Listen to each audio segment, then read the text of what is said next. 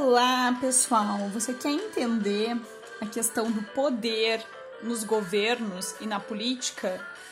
Fique comigo para acompanhar este episódio sobre poder e política.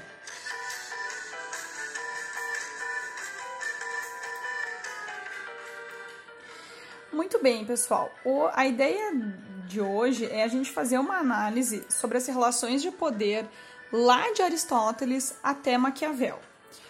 Vale lembrar que toda vez que usar aqui o termo política, a gente não está se referindo à política brasileira ou coisa assim, a gente vai estar tá se referindo a formas de governo, formas de governar. E aqui as formas de governar, elas podem ser desde governar sua casa, sua família, seu bairro, até governar uma cidade, um país.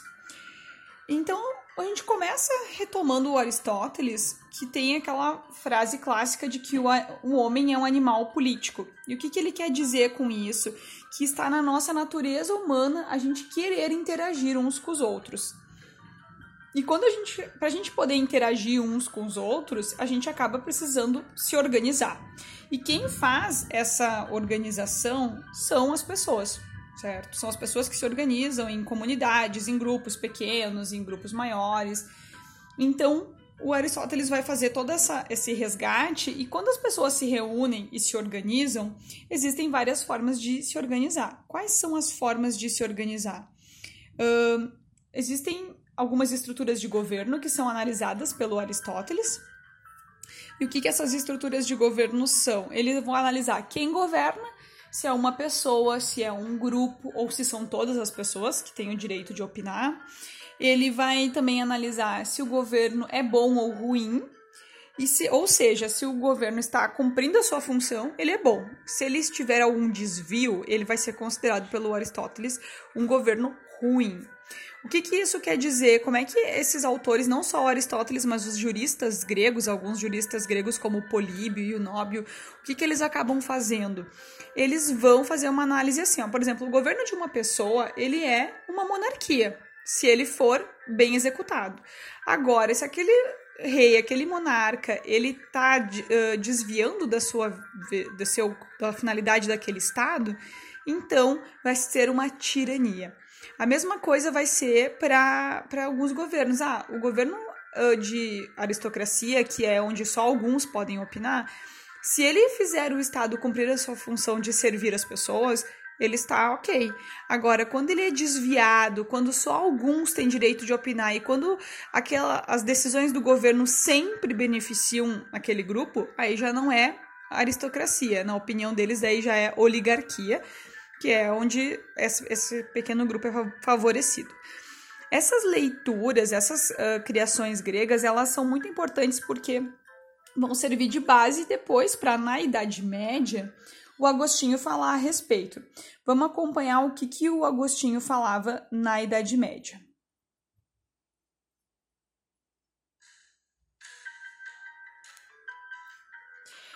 Gente, o Agostinho e o São Tomás de Aquino, que são os dois principais autores do período medieval, eles vão ter leituras bastante vinculadas à questão da fé na, na igreja, que era o que tinha exercia grande poder.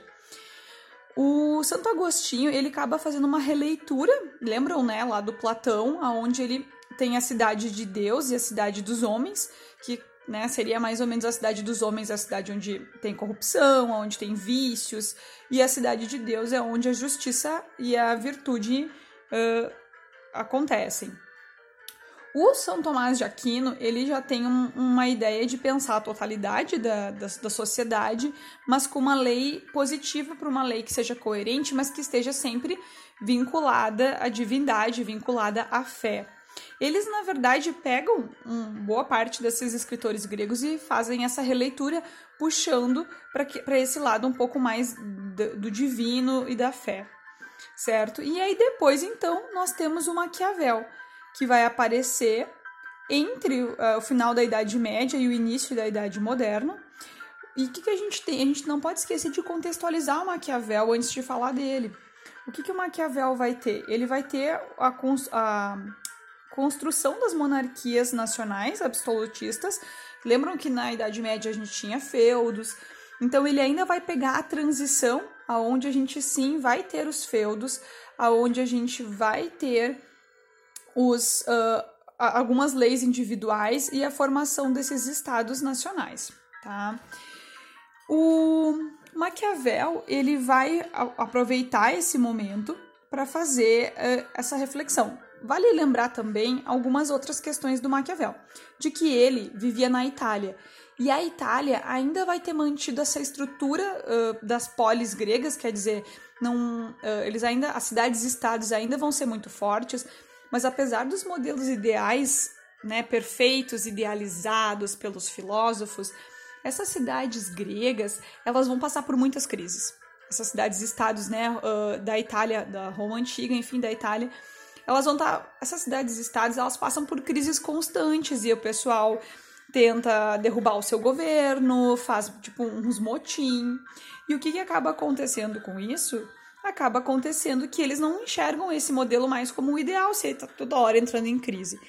E o Maquiavel, quando vai andando por essas cidades e vai fazendo toda essa navegação, o Maquiavel ele vai fazer uma leitura disso, ele vai fazer um diário disso.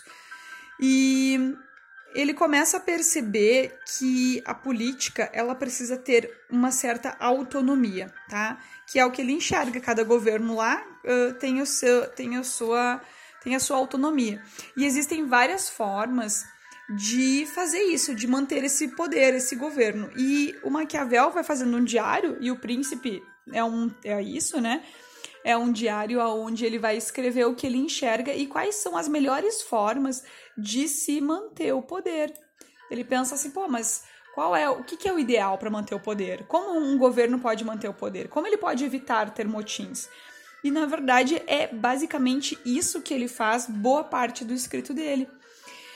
Uh, umas curiosidades ainda sobre a vida do Maquiavel, só para encerrar o nosso, nosso podcast de hoje, ele vai falar a respeito de que ele vai trabalhar, né? O pai dele já era advogado, então ele vai trabalhar bastante uh, com o pessoal do governo. E na troca de um governo, ele vai ser acusado de traição. Então ele vai ser preso, vai ser torturado, e no final da vida, quando ele é solto, é que ele termina de escrever os seus livros e termina a sua vida, então, como escritor, Porém, ele teve esse percalço no meio do caminho de ter sido acusado de traição e teve um momento bem complicado. E ele foi preso por 22 anos, é um tempo considerável, né? Então era isso, pessoal. Espero que vocês tenham entendido toda essa mudança do Aristóteles para o Agostinho, para os medievais e para o Maquiavel, para a partir de agora nós focarmos mais nos autores modernos. Um beijo!